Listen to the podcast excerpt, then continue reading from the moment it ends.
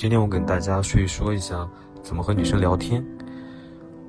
很多小伙伴呢，在和女生聊天的时候，习惯把话题当做问题，所以呢，往往聊得不顺畅。比如说，女生说今天又要加班，男生说加油，干完早点回家休息。这样的回复呢，和感冒了多喝热水差不多，自己把话题就给聊死了。感冒了多喝热水，这是解决问题，而不是愉快的聊天思维。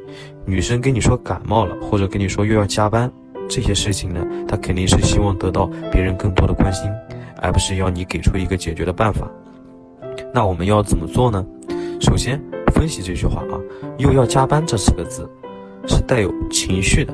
这个时候呢，这个女生她肯定是不想加班的，希望找个人倾诉一下自己郁闷的心情。延伸思维回答啊，怎么又要加班啊？我想锤死你，老板！这样话题就延伸开来了。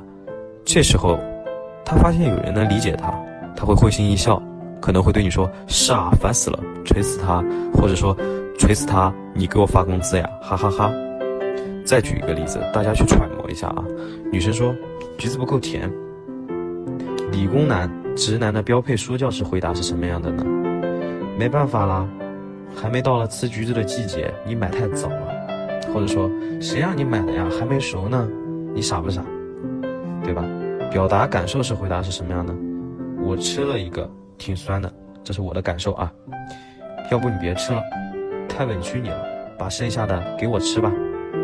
女生估计在想，这个时候她就会想，想独吞，找死啊，对吧？说不定你她的小拳拳要揍你几下，气氛呢就这样。瞬间呢变得活跃了起来，你们的亲密感也会立马的提升。其实聊天很简单啊，需要啊话题，话题呢可以通过啊两个方式来延伸。第一个表达感受，第二个分享经历。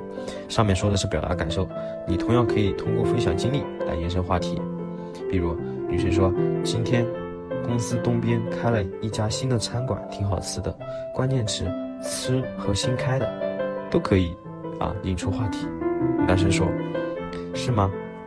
公司边上几家早就吃腻了，那我明天去尝试一下，对吧？”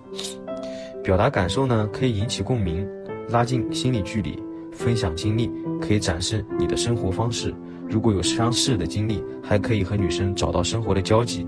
聊天说到底就是和对方建立生活交集，并解除陌生感，产生熟悉感，让彼此更加亲切，从而进入比较舒适的互动状态。